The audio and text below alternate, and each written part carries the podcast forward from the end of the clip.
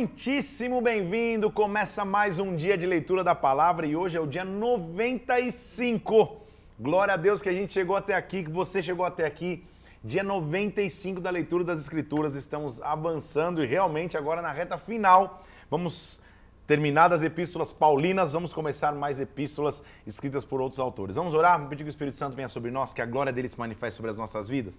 Pai, nós queremos nos colocar aqui em nome de Jesus Cristo nas tuas mãos, pedindo que o Senhor mais uma vez nos instrua, que o Senhor abra o nosso entendimento, que nós escutemos a tua palavra e na tua palavra nós possamos caminhar, nos, nos, nos, fundamentar em nome do Senhor Jesus Cristo, Senhor. Derrama a tua unção e a tua glória sobre nós, que mais uma vez esse seja um dia onde nós, na tua palavra, recebamos instrução e alimento. Em nome do Senhor Jesus eu oro, em nome de Jesus Cristo. Amém e amém.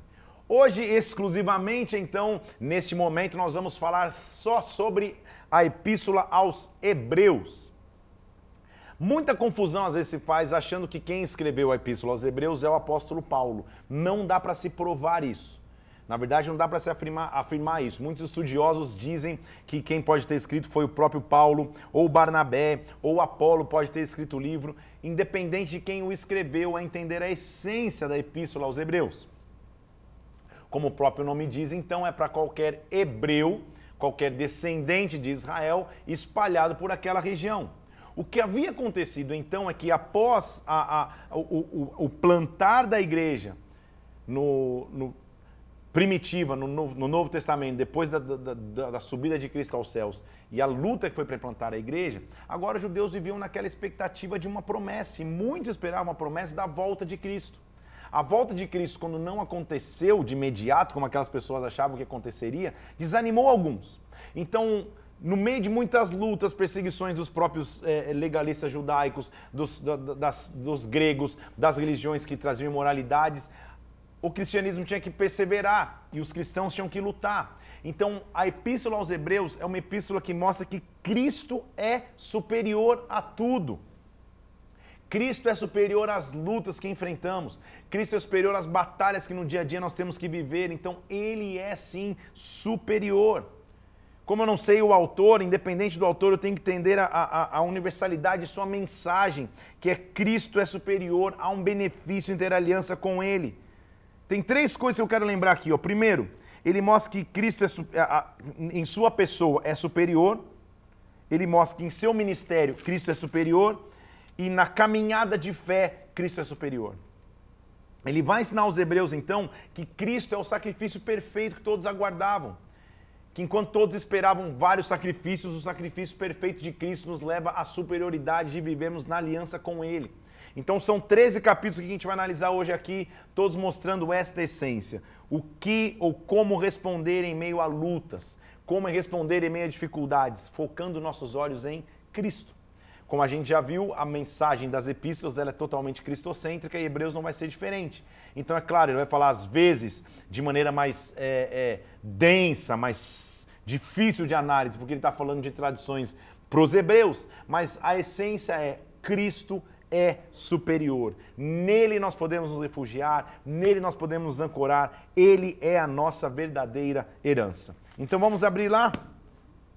O que se sabe é que quem escreveu estava em Roma, então ele está ali meio que no centro de tudo escrevendo, mas é, independente do autor, é lutar contra o desânimo. Na caminhada cristã, muitas vezes você vai desanimar, mas lute contra esse desânimo, sabendo que quem superior é Cristo. Havendo Deus, capítulo 1 de Hebreus, versículo 1.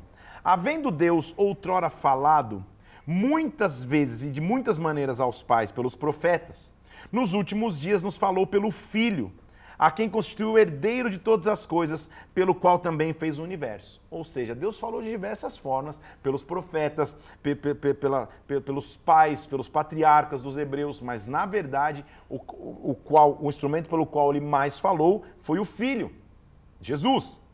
Este filho, versículo 3, ele que é o resplendor da glória, a expressão exata do seu ser, sustentando todas as coisas pela palavra do seu poder depois de ter feito purificação dos pecados, assentou-se à direita da majestade nas alturas. Lembra que eu te falei da superioridade de Cristo? Versículo 4.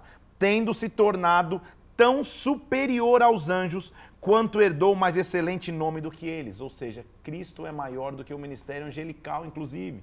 havia uma, um, uma crença grega de, de, de filosofia que estava impressa ali no pensamento romano de a superioridade de semideuses, de anjos. Deus falando, Cristo é maior do que tudo isso, pelos quais dos anjos já disse jamais. Versículo 5: Tu és o meu filho, hoje eu te gerei. Ou seja, que anjo foi que ouviu isso de Deus? Ah, você é meu filho, eu te gerei. Nenhum. Cristo é maior do que os anjos. Outra vez já disseram para os anjos: Ah, eu lhe serei pai e você vai ser meu filho. E novamente, ao introduzir o primogênito do mundo, diz que a todos os seus anjos o adorarão. Aquele que aos seus anjos faz ventos e aos ministros labaredas de fogo, acerca do filho diz: O teu trono, ó Deus, é trono para sempre. Então ele faz várias menções de salmos aqui, porque os hebreus evidentemente conheciam as leituras de salmos. Ele está dizendo: Lembra que o primogênito é? Aí ele vai mencionar Salmo 89, versículo 27. Até anotar aqui, ó, Salmo 89, versículo 27. Aí ele, que, que é, aos teus anjos o adorem. Ele vai dizer, aos teus anjos faz vento, seus ministros labaredas de fogo. Isso é Salmo 104, versículo 4. E aí, por último, ele vem dizendo: Teu trono, Deus, é trono para sempre. Salmo 45, versículo 6. Ele cita vários salmos para mostrar, gente, Cristo, que já apareceu cumprindo os salmos, ele é superior a tudo. Inclusive, também se diz que o seu cetro de equidade é cetro no reino. Amaste a justiça, odiaste a iniquidade, por isso teu Deus te ungiu com óleo de alegria, como a nenhum dos seus companheiros. Ele está falando agora de Isaías. Então, de novo, um grande mestre que falava aos hebreus, ele sabia falar da lei, da Torá, ele sabia mencionar os salmos, ele sabia mencionar os profetas. O autor de Hebreus, logo no primeiro capítulo, está mencionando lei, está mencionando salmos, está mencionando profecia para dizer, gente, o que eu estou escrevendo aqui é com propriedade que Cristo é superior a tudo que a gente podia esperando.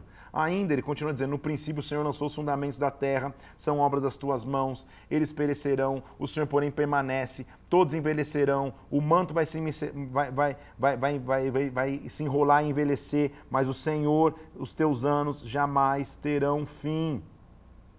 Qual dos anjos ele pôde dizer, se assenta à minha direita? Nenhum. O que ele está dizendo? Cristo é maior do que qualquer ser celestial ele é superior, ele está mostrando para os hebreus.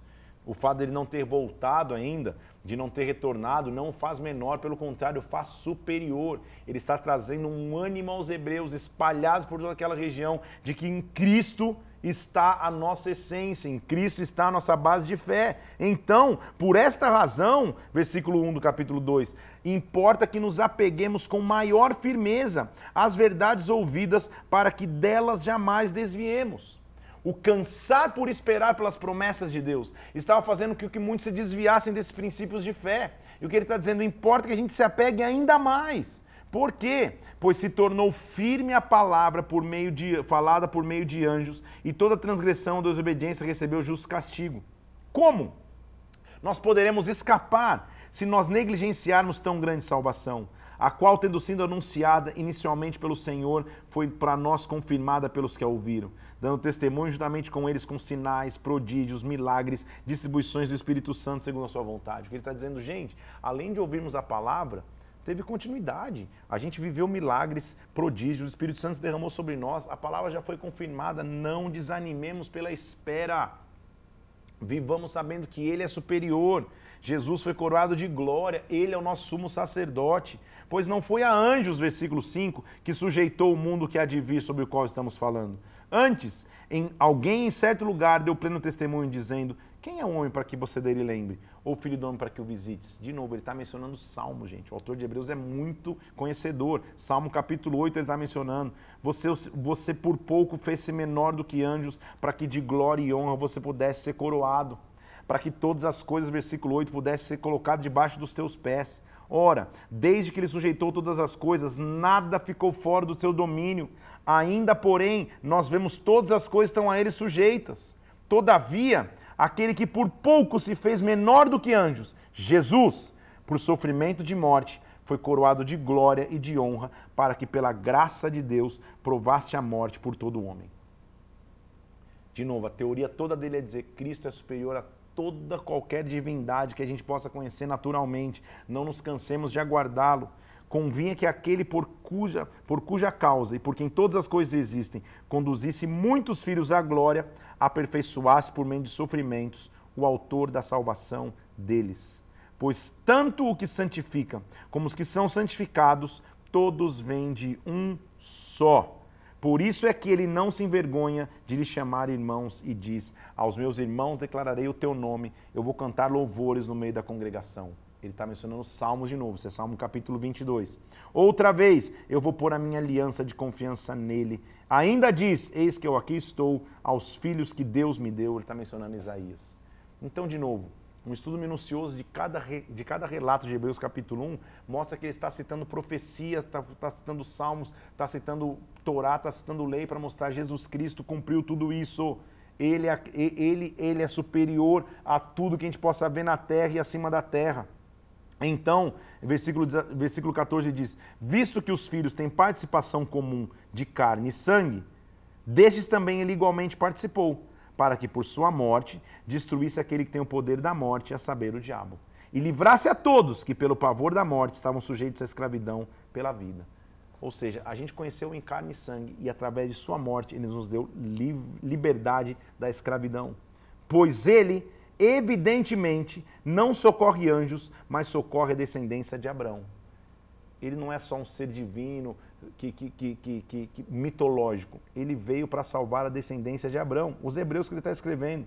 Por isso mesmo convinha que em todas as coisas ele se tornasse semelhante aos irmãos, para ser misericordioso e fiel sumo sacerdote nas coisas referentes a Deus, para fazer propiação pelos pecados do povo.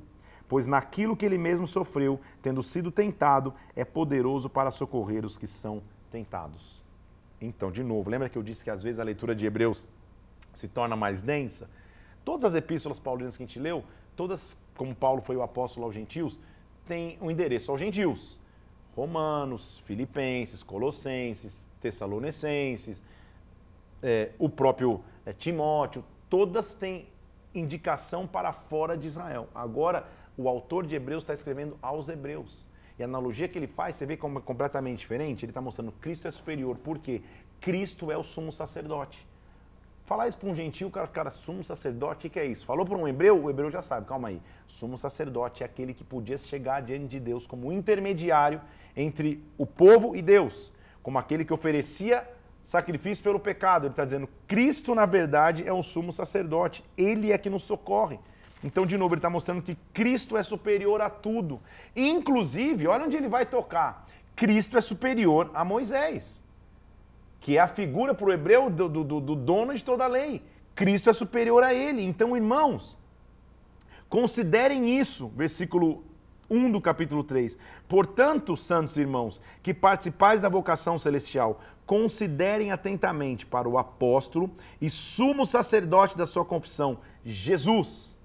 Ele é fiel e aquele, o qual é fiel aquele que constituiu, como também era Moisés em toda a casa de Deus. Moisés foi fiel. Jesus, contudo, tem sido considerado digno de tanto maior glória do que Moisés, quanto maior honra do que a casa tem aquele que a estabeleceu. Toda casa é estabelecida por alguém, mas aquele que estabeleceu todas as coisas é Deus. Moisés era fiel em toda a casa de Deus, como serve para testemunhos, legal. Porém, versículo 6, Cristo, porém, como filho em sua casa, a qual casa somos nós, se guardarmos firmes até o fim, ousadia, exultação de esperança. Então Moisés, ele é fiel, ele foi fiel na casa de Deus, mas Cristo, ele é o filho desta casa.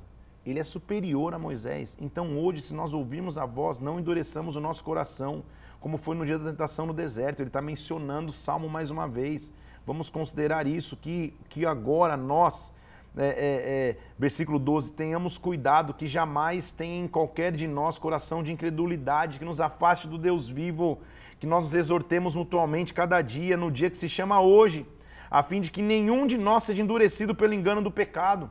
Pelo contrário, porque nós nos tornamos participantes de Cristo, se de fato guardarmos firmes até o fim a confiança que desde o princípio tivemos, que diz que se hoje, hoje ouvirmos a voz de Deus, não endureçamos o nosso coração.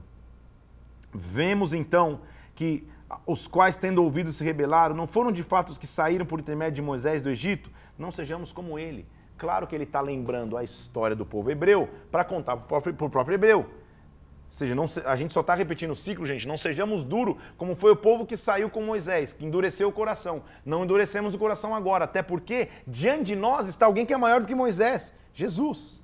Então, como a gente vai entrar em descanso? Como que a gente vai alcançar a promessa? Pela fé. Capítulo 4 diz: Temamos, portanto, que sendo-nos deixada a promessa de entrar no descanso de Deus, não aconteça que algum de nós tenha falhado. Porque também a nós foram anunciadas boas novas, como aconteceu com eles lá atrás. Mas a palavra que eles ouviram, para nada se aproveitou, visto não ter sido acompanhada pela fé naqueles que a ouviram. Nós, porém, que cremos, entramos no descanso conforme Deus tem dito.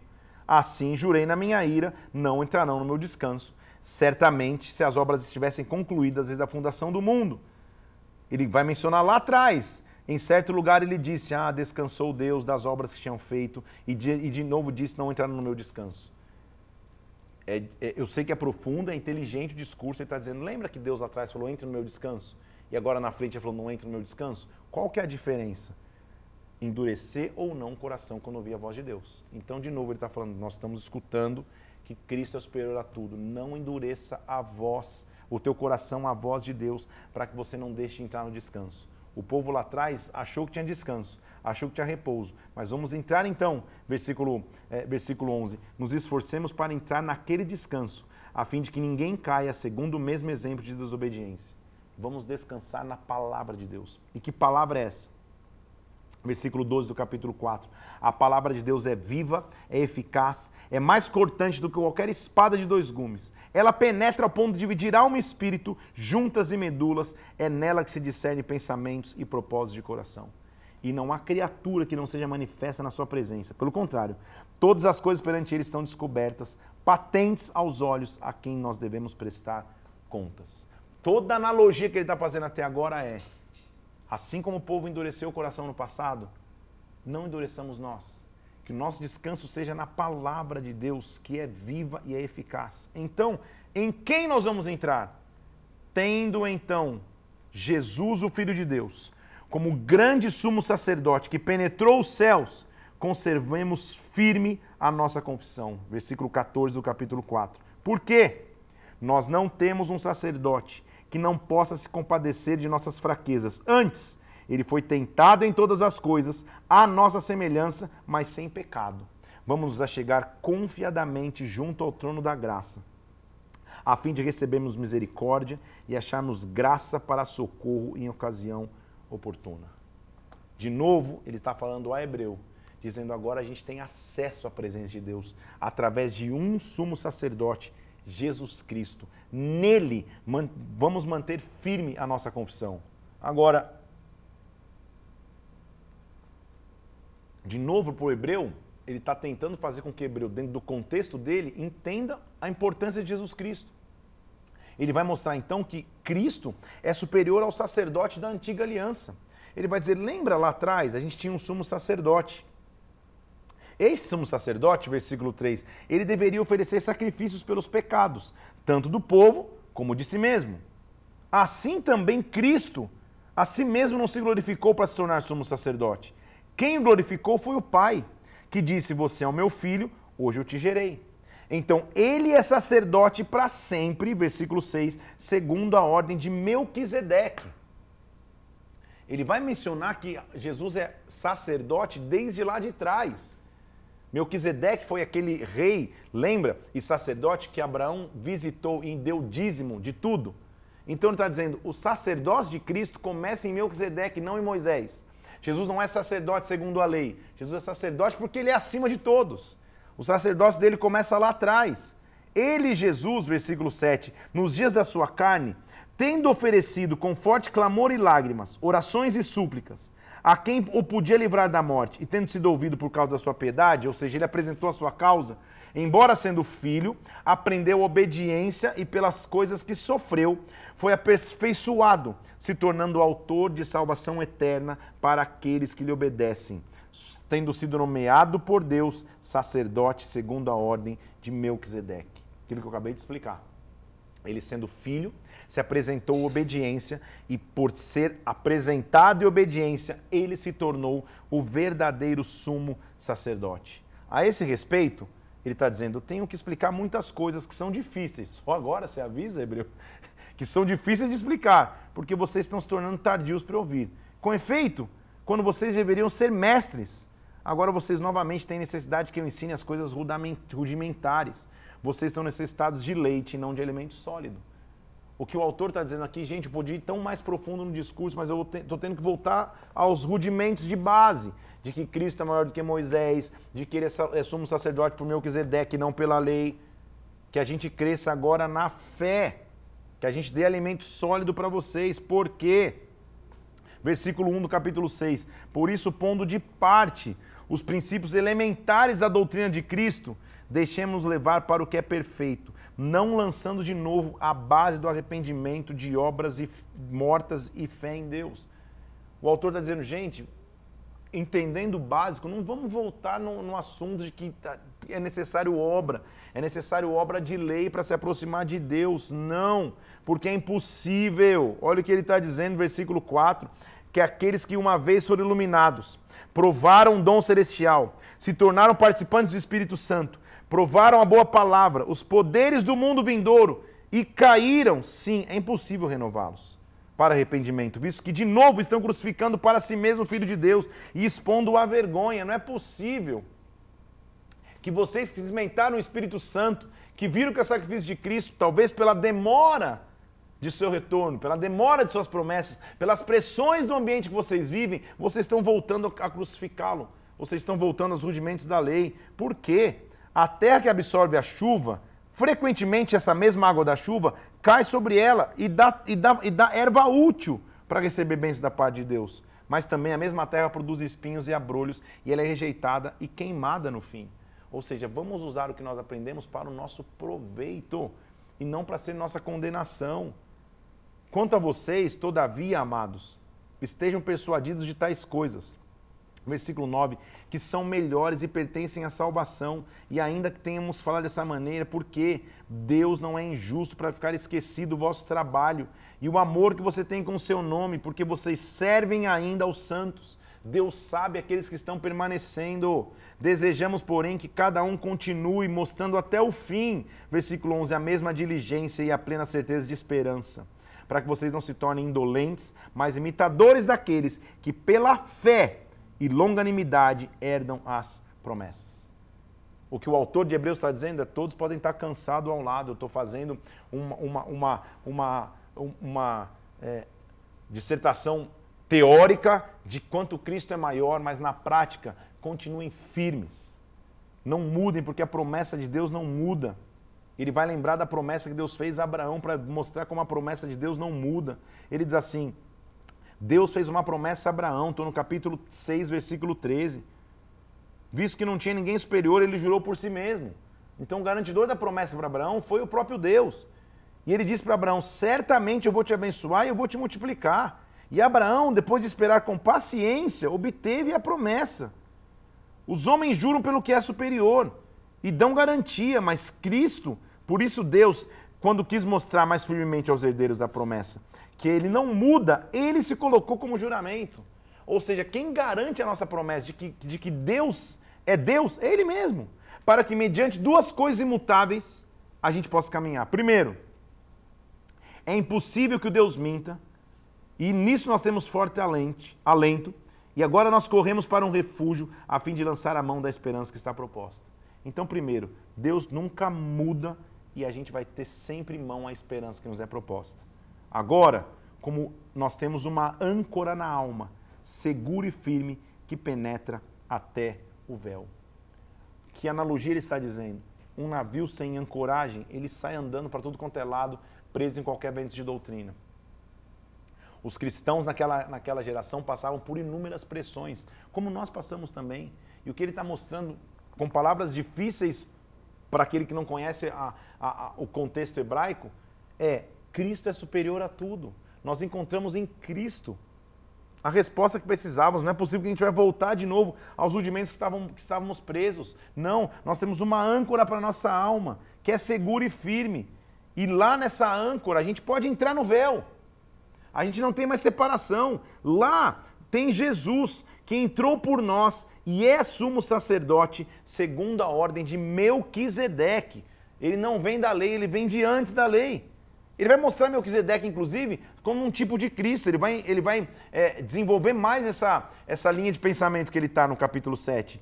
Olha, Melquisedeque, rei de Salém, sacerdote do Deus Altíssimo, ele saiu ao encontro de Abraão quando Abraão voltava da matança dos reis e o abençoou. Ele está mencionando Gênesis 14. Para o qual também Abraão separou o dízimo de tudo. Te contei a história. Esse cara não tinha pai, não tinha mãe, não tinha genealogia, não teve princípio de dias, não teve existência, mas ele foi semelhante ao Filho de Deus e ele é sacerdote para sempre. Então, assim como, como Melquisedeque, a gente não sabe de onde ele veio, nem para onde ele vai, Jesus apareceu aparentemente sem genealogia, mas ele é o nosso sumo sacerdote. Então, considera isso. Como era grande, esse é quem Abraão pagou o dízimo de tudo, ou seja, se Melquisedeque era grande, sem dúvida, ora, dentre os filhos de Devi, os que recebem sacerdócio, eles têm mandamento de recolher dízimos. Continua a mesma coisa. Agora, evidente que é fora de qualquer dúvida que o inferior abençoa o superior. Ou seja, Abraão não abençoou um sacerdote? Então, se portanto houve perfeição no sacerdócio levítico, versículo 11, imagine então quando se muda o sacerdócio, quando se muda a lei. Aquele a quem são ditas essas coisas pertence a outra tribo, da qual ninguém prestou serviço no altar.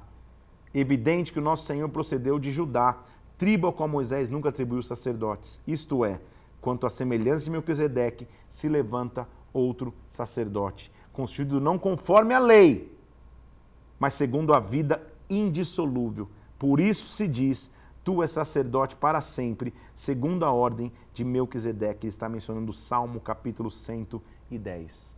Entendeu o que ele está dizendo? Assim como em Melquisedeque, eu não precisei saber de onde ele veio, que tribo ele era, tal, tal, tal. Cristo aconteceu a mesma coisa com ele. Ele, inclusive, não é nem da tribo levítica. Ele não é da tribo de Levi, sacerdotal. Ele é da tribo de Judá. Ele foi um improvável que veio. Assim como Melquisedeque se levantou, Cristo se levantou. Por isso, então, a Bíblia diz que ele é sacerdote segundo Melquisedeque, e não segundo Levi, e não segundo eh, Moisés. Ele é sacerdote porque ele foi chamado de forma improvável. Ele, na verdade, é o único sacerdote perfeito. Então ele diz assim: olha, versículo 20: visto que não é sem prestar juramento que as pessoas são feitas sacerdotes, qual foi o juramento que fez Jesus sacerdote? O Senhor jurou, versículo 21, e não se arrependerá. Ele, tu és sacerdote para sempre. Então Jesus se tornou fiador de uma aliança superior. No entanto, essa aliança continua para sempre e o seu sacerdócio é imutável. E através dele, ele salva todos que se achegam a Deus, vivendo para sempre para interceder por eles. Então, Agora nós temos, versículo 26, um sumo sacerdote santo, inculpável, sem mácula, separado dos pecadores, feito mais alto do que os céus. Ele não tem necessidade, como sumos sacerdotes, de oferecer todos os dias sacrifícios. Ele fez de uma vez por todas, quando a si mesmo se ofereceu. A lei constituiu sumos sacerdotes, homens sujeitos à fraqueza, mas a palavra do juramento foi posterior à lei, ela constituiu o filho perfeito para sempre. Que profundidade de escrita. Ele está dizendo, antes os sumos sacerdotes eram constituídos pelos homens. Eles eram falhos, eram fracos. Mas a Bíblia já previa em Salmo que viria alguém que era, seria sacerdote segundo Melquisedeque. E o que ele está lembrando é, lembra de Melquisedeque? Ele não teve genealogia, não teve pai, não teve mãe, ele apareceu como sacerdote, Abraão honrou. A mesma coisa, Jesus não vem de linhagem sacerdotal levítica, ele é de Judá. Assim como Melquisedeque foi improvável, Jesus também é, mas ele foi aquele que inculpável ofereceu uma vez só um sacrifício que vale para sempre. Então, é essencial o que eu digo que a gente possui esse sumo sacerdote, versículo 1 do capítulo 8, que se assentou à destra do trono da majestade dos céus. Tudo, todo, todo, todo sumo sacerdote tem uma função, ele está falando para quem conhece. A sua função, versículo 3, é tanto dons como sacrifícios. Era necessário também que esse sumo sacerdote tivesse o que oferecer. Ele está dizendo que se o sumo sacerdote é sumo sacerdote de verdade, ele sempre vai ter um sacrifício para oferecer. Esse também tinha que oferecer. Agora, se ele estivesse na terra, nem mesmo sacerdote seria, visto existirem aqueles que oferecem segundo a lei. Ou seja, se ele fosse só terreno, nem sacerdote ele podia ser, ele não era da tribo de Levi. Agora, Jesus teve um ministério mais excelente do que os sacerdotes terrenos, porque, versículo 6, ele é mediador de uma aliança superior, instituída não em base de, em base de superiores promessas. Ora, se aquela primeira aliança tivesse sido sem defeito, não haveria necessidade para uma segunda. Então, o que ele está dizendo? Todos os sacerdotes que já vieram, se eles fossem perfeitos, não, não seria necessário uma segunda.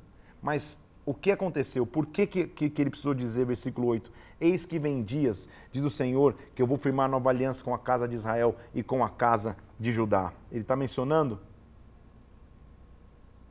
o capítulo 8, ele está mencionando o versículo 31 de Jeremias 31, de novo, mencionando profetas. Tudo que ele está falando aqui, gente, tem base. Ele não está falando palavras ao léu. Ele está dizendo, surgiu um novo profeta, porque os outros profetas que surgiram não foram perfeitos. E ele está dizendo: lembra que ele falou, mencionando o versículo 10, que é Jeremias 31, esta aliança eu vou firmar com esta casa. Eu vou imprimir na sua mente as minhas leis, no seu coração vou escrevê-las, eu serei o seu Deus, eles serão o meu povo. Ele vai ensinar ao próximo como, como ao seu próximo como ninguém ensina ao seu irmão. E todos conhecerão que, desde o menor deles até o maior, vão usar de misericórdia com seus pecados e vou jamais me lembrar dos seus pecados. Quando ele diz nova, ele torna antiquada a primeira aliança. Então perceba tudo que ele está dizendo. É profundo demais para o conhecedor da aliança judaica. Ele está dizendo: olha, quando chegou uma nova aliança em Cristo, essa aliança anulou a primeira. Se a aliança primeira fosse perfeita, não haveria necessidade do, próximo, do próprio profeta dizer: olha, eu vou anular a aliança que, que, que você tinha, eu vou colocar as leis no coração agora. Então, de novo, por que ele está dizendo? Hebreus, não andemos voltando à lei não cedamos à pressão desta lei. Não é porque está demorando para chegar a promessa que Deus esqueceu da promessa. Então perceba tudo que ele está dizendo aqui, ele está dizendo com, com autoridade. Ele está falando assim: olha, existe alguém superior. Os ritos, as ofertas, os sacrifícios de Moisés eram imperfeitos. Eles não eram totalmente eficazes. Olha o que ele está dizendo: olha, a primeira aliança, capítulo 9, versículo 1, tinha seus preceitos, tinha o seu agrado no seu santuário terrestre. Nesta primeira aliança, segundo o sumo sacerdote, ele vinha oferecer uma vez por ano um sacrifício. Agora, em Cristo, o sacrifício é perfeito. Quando, porém, veio Cristo, versículo 11, o sumo sacerdote dos bens já realizados, mediante maior e mais perfeito tabernáculo, esse tabernáculo não era por mãos humanas, não era dessa criação o sacrifício dele não foi por meio de sangue de bodes ou de bezerros, mas foi pelo seu próprio sangue que ele entrou no Santo dos Santos, uma vez por todas, obteu eterna redenção. Portanto, olha que lindo o versículo 13 do capítulo 9. Se o sangue de bodes e touros e de novilhas trazia a purificação da carne, muito mais o sangue de Cristo, que pelo Espírito se ofereceu sem mácula a Deus vai purificar a nossa consciência e as nossas, das nossas obras mortas. Então, Jesus, versículo 15, ele é o mediador de uma nova aliança, a fim de que ele intervindo, intervindo a morte para a remissão de transgressões que havia sobre a aliança, agora nós recebamos a promessa de uma eterna herança para aqueles aquele a qual fomos chamados. E olha que conclusão lógica e importante ele vai fazer. Olha, não tem como ter testamento se o testador não morrer. Ou seja, ninguém vai herdar um testamento se não houver uma morte. Então, o testamento só é confirmado no caso de morte. Se a primeira aliança não foi sancionada sem sangue, quando Moisés a proclamou, a segunda aliança também precisa de sangue. Agora, é necessário, era necessário que tudo isso acontecesse lá atrás, para que fosse uma figura do que Cristo pudesse fazer para nós. Por que, versículo 24 de, Roman, de, de Romanos, de Hebreus capítulo 9? Porque Cristo não entrou em santuário feito por mãos, figura do verdadeiro, mas ele entrou nos céus para comparecer perante nós diante de Deus. A analogia dele é tão inteligente que eu sei que dá uma bugada mesmo. Ele está tá lembrando do sacerdote. O sacerdote hebreu, lembra? Olha eu pegando aqui. Ele vinha com o animal, com o sacrifício, derramava sangue sobre o altar, colocava com sangue na ponta do altar, se lavava, ia para o ia Santíssimo Lugar. Ele está fazendo analogia do que o sacerdote natural fazia, do, com, com que o sumo sacerdote fez. Só que o sumo sacerdote não entrou num templo feito por mãos humanas. Depois de fazer o sacrifício, ele entrou nos céus. E quando ele fez isso, ele diz assim: olha, é, ele não entrou para oferecer a si mesmo. Como sumo sacerdote entra no, sangue, no Santo dos Santos com sangue alheio. Pelo contrário, ele, para se cumprir os tempos, sabe o que ele fez? Versículo 27. Aos homens, como está ordenado morrer uma só vez, e depois do juízo, Cristo também, tendo se oferecido uma vez para sempre, tirou o pecado de muitos e vai aparecer uma segunda vez, sem pecado, para os que o aguardam a salvação. Cristo é superior. Nós temos um sumo sacerdote perfeito. Ele continua na mesma linha, mostrando que os sacrifícios antigos eram transitórios, mas a expiação de Cristo é eterna. Então ele está dizendo: olha, sabe o que acontece? Olha, a lei só é a sombra do que ia vir, só é a imagem do que é real. É impossível, versículo 4, que o sangue de touros e bodes remova pecados para sempre. Então, sabe o que Deus fez? Versículo 9: Ele removeu o primeiro para estabelecer o segundo. A vontade é que a gente seja santificado mediante a oferta do corpo de Jesus Cristo, feita uma vez por todas. De novo, está fazendo analogia do sacerdote, versículo 11. Todo sacerdote se apresenta dia após dia para oferecer sacrifício sagrado Muitas vezes ele apresenta os mesmos sacrifícios que nunca, jamais podem remover pecados. Ele está dizendo, se, se, um sacrifício só resolvesse, era só apresentar o sacrifício uma vez, sacerdote, está tudo certo. Mas por que, que ele tem que continuar vindo? Porque o sacrifício dele não remove pecados para sempre. Agora, versículo 12: Jesus, tendo se oferecido para sempre como único sacrifício pelos pecados, se assentou à destra de Deus aguardando daí em diante até que os seus inimigos sejam colocados como estrada dos seus pés. Ele foi uma única oferta que aperfeiçoou para sempre os que vão ser santificados. Então, esta é a aliança que nós temos com Ele. No coração agora estão as leis e na mente agora está indescritível o que Ele escreveu sobre nós. Então, tendo um sumo sacerdote, esse é o resumo de Hebreus. Hebreus capítulo 10, versículo 19. Tenhamos, irmãos, ousadia para entrar no Santo dos Santos pelo sangue de Jesus, pelo novo e vivo caminho que nos consagrou, isto é, a sua carne. Nós temos um grande sacerdote sobre a casa de Deus. Aproximemos-nos com sincero coração, com certeza de fé, tendo o coração purificado, guardando a confissão em esperança, porque fiel é aquele que prometeu. Cristo é o nosso sumo sacerdote. Ele é nosso acesso. Não há mais separação, não há mais véu. Claro que o povo estava desanimando e o capítulo 10, versículo 25 é um capítulo muito, um versículo muito importante. Olha o que ele diz: "Não deixemos de congregar, como é costume de alguns. Antes, façamos admoestações um para com o outro, porque o dia do Senhor se aproxima. Se vivemos deliberadamente em pecado, depois de termos recebido o conhecimento da verdade, a gente não tem mais como sacrificar pelo pecado. A gente está voltando a viver o que a gente já viveu. Pelo contrário, certa expectação aguarda só horrível juízo. Sem misericórdia vamos morrer. Agora, horrível coisa vai ser cair nas mãos do Deus vivo. Vamos esperar pela recompensa, ela não tarda. Lembra dos dias anteriores, versículo 32. Lembra em que nós fomos iluminados. Lembra na grande luta e sofrimento que a gente foi sustentado. Então, versículo 35 do capítulo 10: Não abandoneis, portanto, a vossa confiança, nela você tem grande galardão. Com efeito, você tem necessidade de perseverança, para que depois de ter feito a vontade de Deus, você alcance a promessa. Por quê? Em pouco tempo, aquele que vem virá e não tardará. O justo viverá da fé. Se retroceder, minha alma não tem prazer nele. Nós, porém, não somos dos que retrocedem para a perdição, somos da fé para a conservação da alma. O capítulo 11 de Hebreus é um dos mais famosos de toda a Bíblia, que nós chamamos do Hall da Fama da Fé. É onde ele vai mostrar a fé que todos foram guardando para que o povo continuasse vivendo na fé, para que não se cansasse com as dificuldades do tempo presente, mas avançasse. É o rol dos heróis da fé. E dele eu vou tirar aqui minha frase de hoje, dia 25. Ora, a fé é a certeza das coisas que se esperam, é a convicção de fatos que não se veem. Pela fé, os antigos obtiveram testemunho. Pela fé entendemos que o universo foi formado pela palavra de Deus, de maneira que o visível veio a existir daquilo que não se vê. A fé é a base daquilo que eu não vejo. Aí ele vai começar a dizer: pela fé, Abel ofereceu sacrifício. Pela fé, Enoque foi trasladado. De fato, olha a nossa frase de hoje: sem fé é impossível agradar a Deus. Sem fé é impossível, notar aqui, ó, agradar a Deus. A nossa base de relacionamento com Ele é fé. E é isso que ele estava mostrando aos Hebreus. Até então, dez capítulos foram bastante teóricos e pesados, eu sei.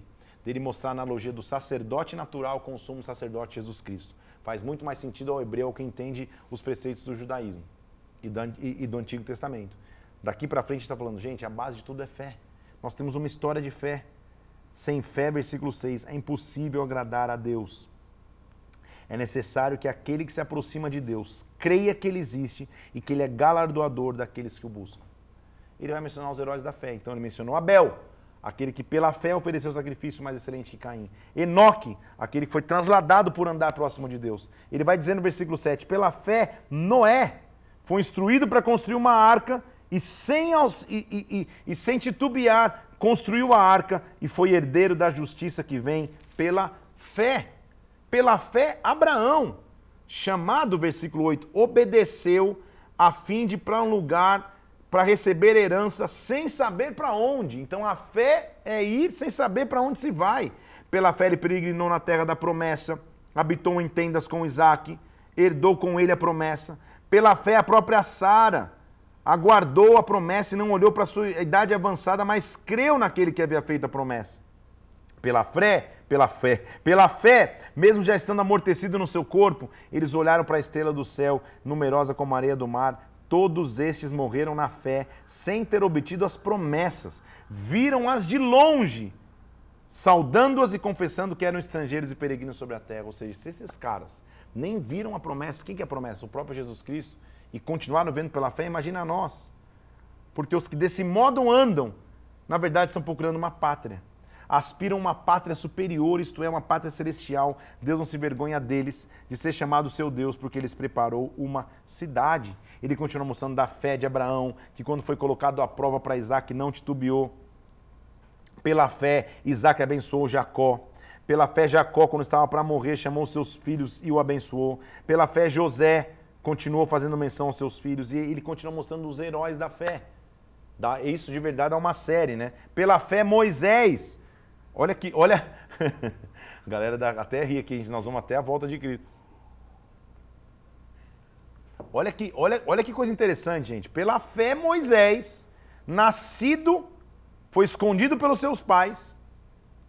E pela fé, quando já se tornou homem, recusou ser filho da filha de Faraó, versículo 24, preferindo ser maltratado do que os prazeres do pecado, porque ele considerou o sofrimento de Cristo maior do que as riquezas do Egito. Ele contemplava o galardão, ele tinha olho na recompensa.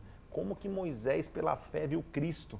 Isso aqui é mistério. Deus, Deus abriu os olhos dele para que pela fé ele caminhasse por fé e não por vista natural. Pela fé ele abandonou o Egito, pela fé ele celebrou a Páscoa, pela fé as mulheres de Jericó caíram. Pela fé Raabe, a prostituta Raabe do muro de Jericó está mencionado no rol da fé.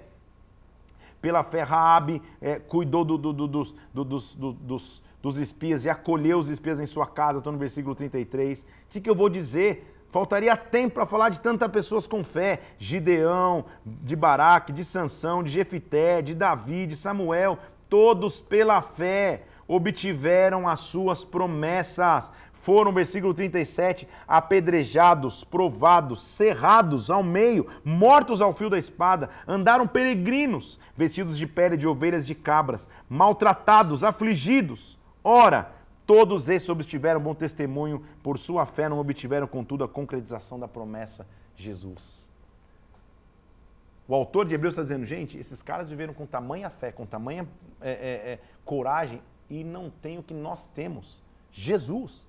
Que é o que ele está incorrendo o livro todo para mostrar que é superior a tudo. Se nós temos a revelação de Jesus, imagina o que nós podemos andar então. Então, tendo todos esses homens de fé como inspiração, ele diz no versículo 12, no versículo 1, perdão, do capítulo 12. Então, nós, rodeados dessa tão grande testemunhas, nuvem de testemunhas, que nuvem de testemunhas? Todos esses caras que andaram pela fé, nos livrando do peso do pecado, que tão veemente, veemente, veementemente nos assedia, corramos a carreira que nos está sendo proposta, olhando firmemente para o autor e consumador da nossa fé, Jesus, que em troca da alegria que lhe foi proposta, suportou a cruz, suportou a vergonha e está sentado à destra do Pai. Vamos caminhar com Jesus. Oh, meu Deus. Sabe por quê? Vamos deixar ser cuidados por Ele. Ele diz no, no, no versículo, é, é, a partir do 4, a correção que Jesus muitas vezes nos traz. E olha o que ele diz no versículo 11: toda disciplina no momento não traz muita alegria, mas tristeza. Mas no final, essa disciplina produz um fruto pacífico que vai ser exercitado em justiça. Então, de novo, olha a diferença entre a promessa e o cumprimento da promessa. Ele diz versículo 14: é, siga a paz com todos e a santificação, sem a qual ninguém pode ver o Senhor. Atente diligentemente para que ninguém seja faltoso, para que ninguém te perturbe, que a raiz de amargura brotando não te contamine, não te perturbe, ou seja, ande em paz. Entenda que há um mediador desta aliança. E que mediador é essa? Versículo, é esse versículo 24 do capítulo 12. Jesus é o mediador de uma nova aliança. O sangue dele fala coisas superiores até, até o que o sangue de Abel, que é um inocente que morreu. Então não recusem. Ele vai abalar as coisas para que, que possa permanecer. É o que não pode ser abalado. Nosso Deus é um fogo consumidor. Andemos e vivamos pela fé. Sem fé é impossível agradar a Deus. Como todo bom autor, ele vai terminar agora mostrando a instrução de amor fraternal e dos deveres espirituais que a gente tem que ter. A grande teoria de Hebreus, então, é investir os dez, os dez capítulos iniciais mostrando: olha, Cristo é superior do que a lei, Cristo é como sumo sacerdote, mas ele é o sumo sacerdote em letra maiúscula. Depois ele mostra de fé, como a gente tem que viver em fé, que a fé é o nosso caminho de viver. E por último, ele vai mostrar então o amor. Sejamos constantes no amor fraternal. Não negligenciemos a hospitalidade, porque alguns praticam e sem saber estão acolhendo anjos. Lembra dos encarcerados, dos presos, dos que sofrem maus tratos. Seja digno de honra um matrimônio sem mácula. Deus julgará os impuros e adúlteros. Que a vossa vida seja sem avareza. Se contente com aquilo que você tem, porque sabe, Ele de maneira alguma vai deixar e jamais vai te abandonar. Afirme que o Senhor é o teu auxílio e você não teme nada, o que o homem pode te fazer. Então, viva uma vida em confiança nele. Lembre-se dos vossos guias que pregam a palavra de Deus a você. Considere atentamente até o fim da sua vida, imite a fé que eles tiveram. Tenha referências. Jesus Cristo ontem é o mesmo ontem, hoje e será para sempre. Então, na verdade, saiba de uma coisa: Jesus Cristo sofreu para quê? Para que nós entendamos que não temos aqui, versículo 14, cidade permanente, mas buscamos aquela que há de vir. Por meio de Jesus, ofereçamos a Deus sacrifício de louvor, que é fruto de lábios que conhecem o seu nome, que confessam o seu nome. Não negligencie a prática do bem e a mútua cooperação com sacrifícios. Obedecei a vossos guias, sede submissos aos seus líderes e faz o seguinte: ore por nós porque estamos persuadidos de boa consciência, desejando viver com vocês de maneira digna. O Deus da paz, versículo 20, que tornou trazer entre os mortos o Senhor Jesus, o grande pastor das ovelhas, pelo sangue da eterna aliança, que ele vos aperfeiçoe para que vocês cumpram a vontade de Deus, operando em vocês o que é agradável diante dele por Jesus Cristo. A eles sejam a glória para todo sempre. Suportem essa exortação quanto mais eu vos escrevi de maneira resumida. É uma epístola inteira para mostrar também ao hebreu que Cristo é superior a qualquer promessa.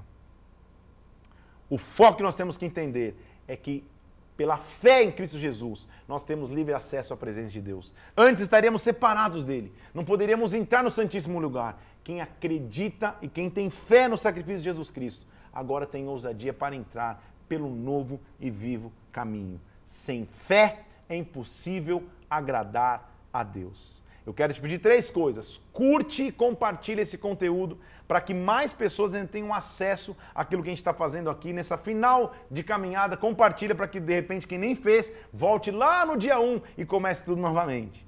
Vai no meu Instagram agora, PR Felipe Parente, Parente Flix, vai ter uma arte lá. Sem fé é impossível agradar a Deus. Menciona ali o quanto Cristo é superior a tudo aquilo que você já viveu. Ele é o sumo sacerdote, ele é o sacrifício perfeito, feito uma vez que traz perdão eterno.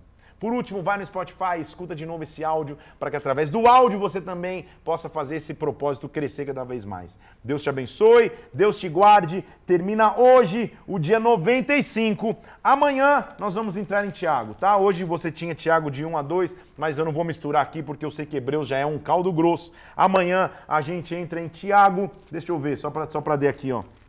E se eu não me engano, nós vamos até 1 João, não é isso, produção? Ou a gente tem. Segundo Pedro amanhã? então, amanhã nós vamos até segundo Pedro. É isso aí. A gente termina segundo Pedro para depois começar primeiro João. Que Deus te abençoe, Deus te guarde. Nos vemos amanhã. Sem fé é impossível agradar a Deus. Fica na paz de Cristo. Deus te abençoe.